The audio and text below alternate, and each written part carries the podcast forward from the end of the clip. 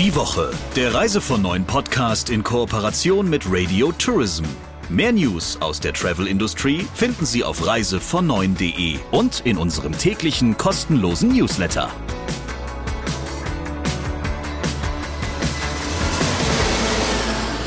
Herzlich willkommen zu einer neuen Ausgabe und einer neuen Folge. Natürlich bei mir im Studio mit dabei Christian Schmecke, Chefredakteur von Reise von 9. Und bei mir Sabrina Gander, die Chefin von Radio Tourism.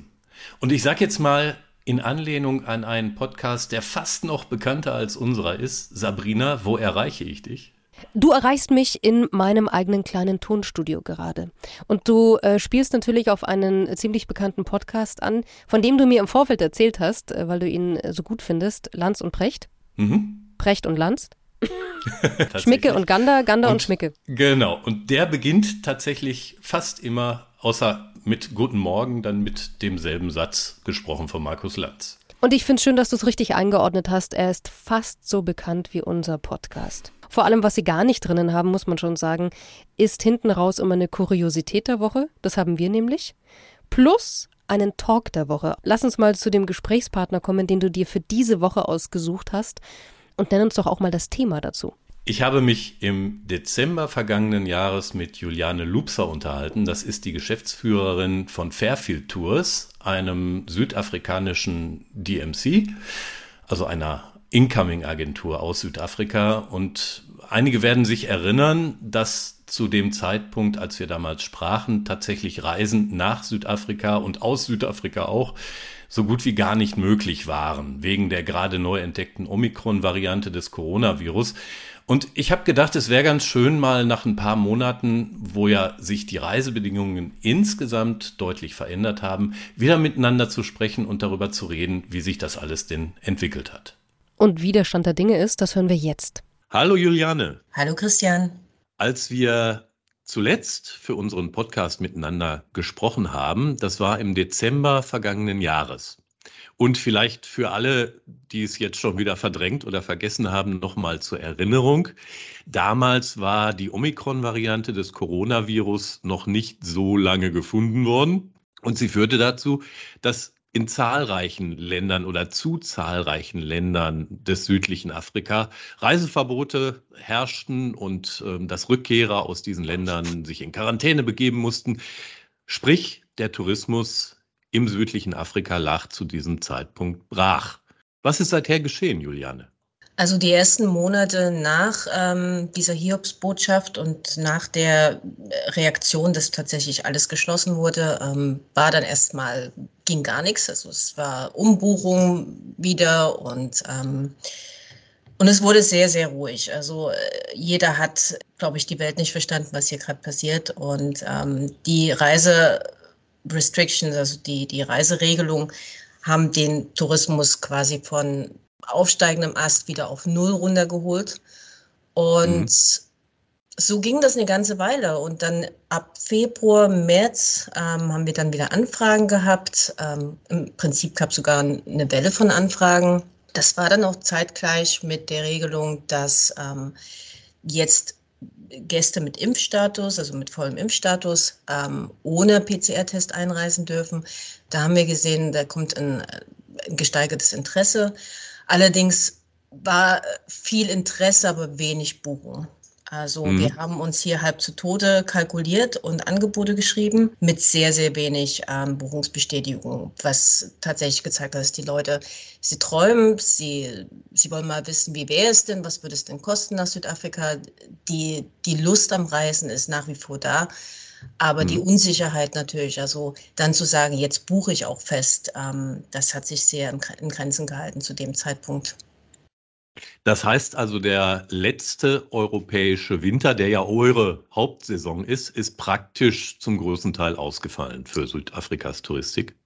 Ja, ganz genau. Also das waren minimale Zahlen. Ähm, die Gäste, die gereist sind, wir nennen sie die Millennials oder die Generation Z, das war ganz offensichtlich, das waren die jungen Leute, die mhm. haben sich getraut, ähm, die fanden das auch alles gar nicht so mühselig, ähm, auch zu Zeiten, wo noch der PCR-Test angefragt wurde.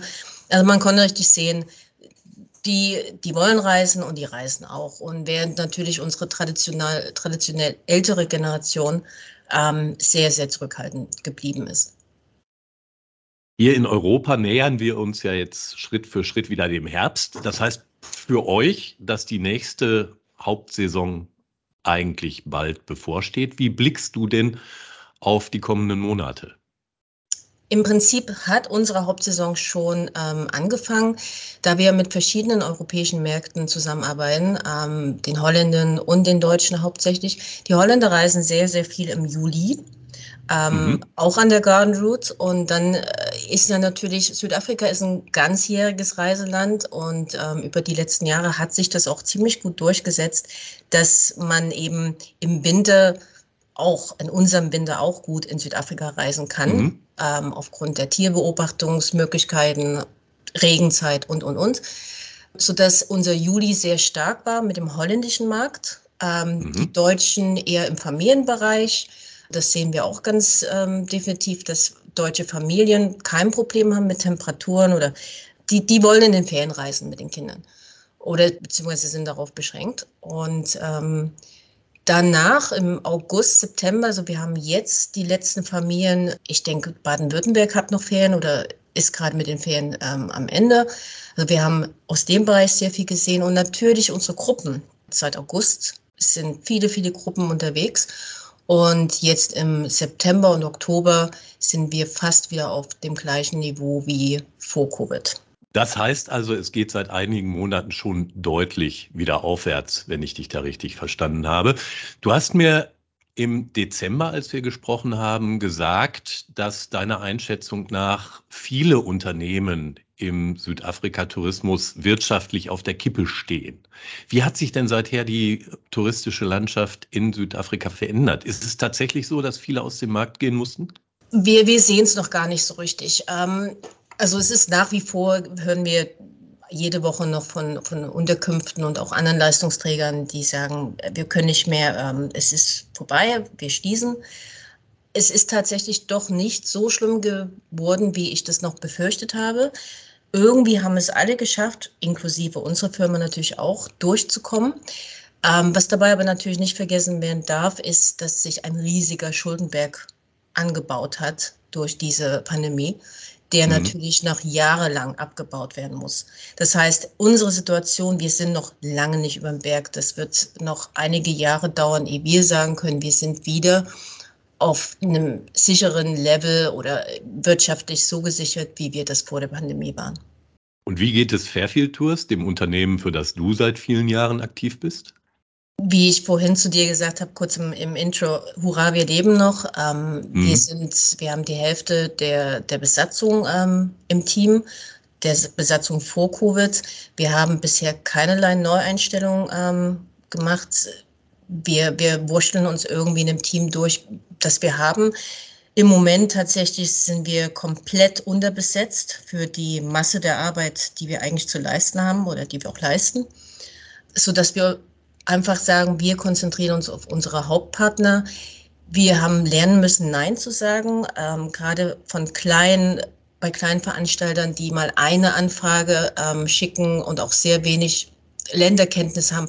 Alles, was zu zeitintensiv ist, müssen wir von uns fernhalten oder, oder leider absagen, so schlimm das auch ist. Ähm, aber wir schaffen es einfach sonst nicht. Und es ist im Moment kein guter Zeitpunkt, jetzt wieder neues Personal einzustellen, weil wir einfach nicht wissen, wie es weitergeht. Ähm, unsere Hochsaison läuft dann nach Weihnachten, nach dem Weihnachtsgeschäft wieder erstmal ein bisschen, es geht wieder runter. Dann haben wir die Hoffnung, das Ostergeschäft nochmal mhm. gut, gut im Gange zu haben. Und dann kommen Mai, Juni. Das sind zwei sehr, sehr schlechte Monate für uns. Juli die Holländer wieder und dann geht der Kreislauf. Also wir haben eben die Nebensaison, die wir finanziell und mit Cashflow einfach überleben müssen. Und da sind Neuanstellungen und helfende Hände wirklich schwierig zu dem Zeitpunkt.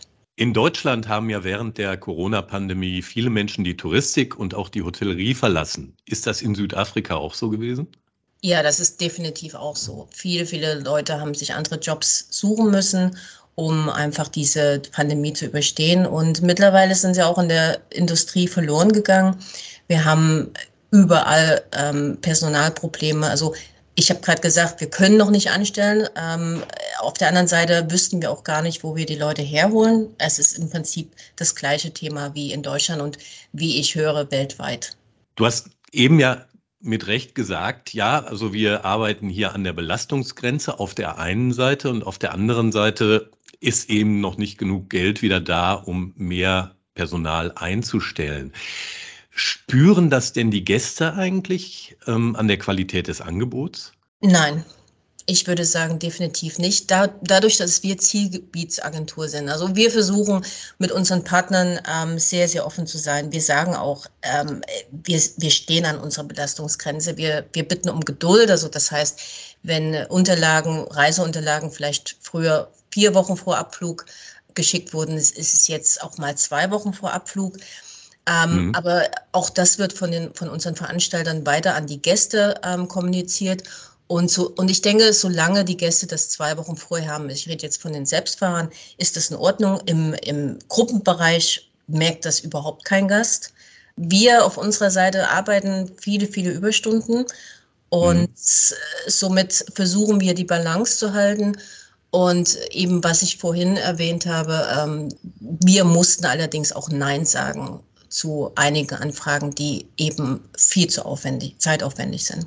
Du hast gerade gesagt, dass äh, ihr eure Angebotsqualität mit Hilfe zusätzlichen Einsatzes aufrechterhalten könnt. Wie sieht das denn in den Lodges und in den Hotels aus? Das kann man nicht über einen Kamm scheren. Einige Lodges mhm. sind wieder absolut auf dem gleichen Level, beziehungsweise vor, auf einem besseren Level als vor der Pandemie, haben die Zeit genutzt für Renovierung, ähm, Umstrukturierung ähm, auf der anderen Seite gibt es noch viele Gästehäuser, die äh, gerade im Restaurantbetrieb ähm, weiterhin die Restaurants zum Abendessen geschlossen halten müssen, weil einfach der Koch fehlt und insgesamt Personalmangel besteht. Wird sich diese Entwicklung deiner Einschätzung nach noch eine Weile so hinziehen oder besteht da Aussicht auf eine Veränderung? Denn das ist natürlich auch für, für dich und die anderen, die in der Branche arbeiten, eine hohe Belastung, ne?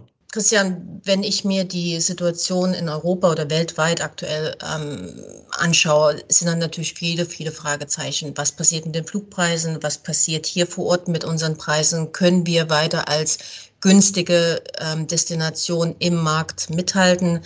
Mhm. Wie schaut es mit den Mietwagen und mit auch mit Bussen aus? Wir haben überall ähm, Kapazitätsprobleme es wird sich zeigen, wie das weitergeht. Also unsere Planfähigkeit ist sehr, sehr beschränkt im Moment. Für jeden Monat, Monat für Monat werden wir schauen müssen, wie es weitergeht.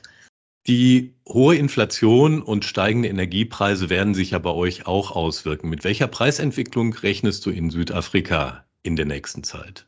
Ja, natürlich. Also die Preis Steigerungen sind hier ganz, ganz deut eindeutig und ähm, wir sehen es im Lebensmittelbereich, Benzin, alles, was mit Transport zu tun hat. Aktuell haben wir unsere Preise für 2023 schon im Prinzip ähm, zusammengestellt. Ähm, die, die, Preissteigerung liegt im Schnitt bei 15 Prozent. Wir mhm. haben allerdings sehr, sehr stark kämpfen müssen, gerade im äh, Busbereich. Da waren einige Busunternehmen, die 500 Prozent Preissteigerung durchdrücken wollten.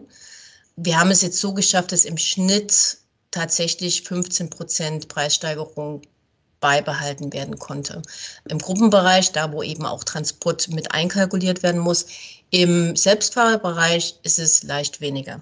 Glaubst du, dass daraus eine geringere Nachfrage resultieren könnte oder sind deiner Einschätzung nach die Menschen weiterhin so wild aufs Reisen, dass ihnen das nichts ausmacht? Wenn man das wüsste. Das ist natürlich eine riesige Sorge. Wo ist die Schmerzgrenze bei den Gästen? Wie entwickelt sich das verfügbare Kapital oder Einkommen der Gäste in Zukunft? Ich finde es sehr, sehr schwierig, das einzuschätzen, was uns wiederum zu dem Punkt bringt, warum wir so verhalten sind mit Neueinstellungen und weiterem Wachstum innerhalb der Firma. Klar, das leuchtet ein. Ähm, ich wollte noch ein Thema ansprechen, das uns in Europa jetzt interessanterweise mit Blick auf den kommenden Winter gerade auch beschäftigt. Man liest ja immer mal wieder von Stromausfällen in Südafrika, also dass da der Strom auch ähm, sozusagen gezielt abgeschaltet wird, um eine Überlastung des Systems zu verhindern. Was hat es damit auf sich? Also wir nennen das hierzulande Load Shedding. Und das ist eigentlich wir haben uns mittlerweile so dran gewöhnt, dass es gar nichts Neues mehr ist. Es ist extremst nervig und es belastet die Wirtschaft natürlich sehr. Also was es bedeutet ist, dass es verschiedene Stufen gibt an Stromsparung. Mhm. Ähm, es gibt dafür Apps, die quasi jeder hat, der ein Smartphone hat. Und da wird dann je nach Region auch kommuniziert, wann der Strom ausgestellt wird, abgestellt wird. Dementsprechend haben die Unternehmen sich auch darauf eingestellt. Also viele, viele Unternehmen in jeder Branche haben UPS ähm, eingeführt, also diese, damit das Wi-Fi weiter besteht, ähm, Generatoren gekauft. Also wir haben im privaten Sektor sehr, sehr ähm, stark aufgerüstet, um diese ähm, Stromausfälle irgendwie zu überbrücken. Solar wurde sehr viel installiert und ähm, wir hoffen, dass die Lage sich jetzt entspannt in der nahen Zukunft, ähm, weil ich auch zum Beispiel gelesen habe, dass die EU sehr, sehr viel, viel Geld nach Südafrika gegeben hat, um diese Stromlage ähm, zu verbessern im Sinne von erneuerbarer Energien. Beeinflusst das denn auch Reiseverläufe? Nicht wirklich. Die Unterkünfte haben in der Regel einen Plan B. Also die, die haben Notstromversorgung im Busch sowieso. Die meisten Unterkünfte im Busch sind solarbetrieben. Und für uns, für die Arbeit, wie gesagt, ich habe ähm, ein Strom-Backup, sodass ich weiter arbeiten kann. Dann zwar nur mit einem Bildschirm, aber das ist auch okay. Es läuft, Christian, es läuft irgendwie. Ja, wie ich sehe, ähm, bereitet ihr euch auf solche Vorkommnisse vor und ertragt das ansonsten offenbar im Moment mit stoischer Gelassenheit. Und möglicherweise müssen wir in Europa mit Blick auf den nächsten Winter uns auch ein bisschen was davon angewöhnen. Liebe Juliane, ich danke dir sehr herzlich für das spannende Gespräch. Sehr gern. Danke, Christian. Das war der Talk der Woche, lieber Christian. Jetzt hol's raus aus der Schublade. Was hast du gefunden, was unbedingt noch erwähnt werden sollte? Ein uraltes Thema neu aufgelegt, Urlaub auf Pump. Und ähm, in der Tat, ich habe mal so ein bisschen recherchiert, das ist schon Anfang des dieses Jahrtausends ähm, immer mal wieder. Übrigens lustigerweise dann auch immer wieder in wirtschaftlich schwierigen Phasen von dem einen oder anderen Reiseveranstalter lanciert worden, so in der Erwartung, wenn die Kunden nicht einen großen Betrag auf einmal bezahlen müssen, sondern ihren Urlaub in Raten abbezahlen können, dann sind sie eher zum Buchen bereit. Und kürzlich kam eine Meldung von Amadeus, in der lanciert wurde, dass Amadeus zusammen mit zwei Partnern diese Möglichkeit Buy Now, Pay Later, heißt das auf Neudeutsch, ähm, in die eigenen Buchungsstrecken integrieren will. Und man verspricht sich davon genau das, was ich gerade gesagt habe, nämlich, dass die Kunden eher buchen und dass sie vielleicht auch bereit sind, ein bisschen mehr für ihre Reise auszugeben. Man muss dazu natürlich sagen, dass da immer Obacht geboten ist, weil bei zumindest einem der Anbieter ich gesehen habe auf der Website, dass da ein stolzer Jahreszins von 12 Prozent aufgerufen wird. Das ist also so ungefähr das, was man auch für seinen Dispo bezahlt, wenn man denn da reinrutscht. Ähm, und überdies, ich bin keine schwäbische Hausfrau, finde ich, also Investitionen auf Pump sind okay, Konsum auf Pump ist Mist. Dann bin ich mal gespannt, ob das Konzept überhaupt aufgeht. Also vielen Dank für die Kuriosität dieser Woche und wir hören uns natürlich nächste Woche wieder. Die Woche, der Reise von neuen Podcast in Kooperation mit Radio Tourism. Mehr News aus der Travel Industry finden Sie auf reisevon9.de und in unserem täglichen kostenlosen Newsletter.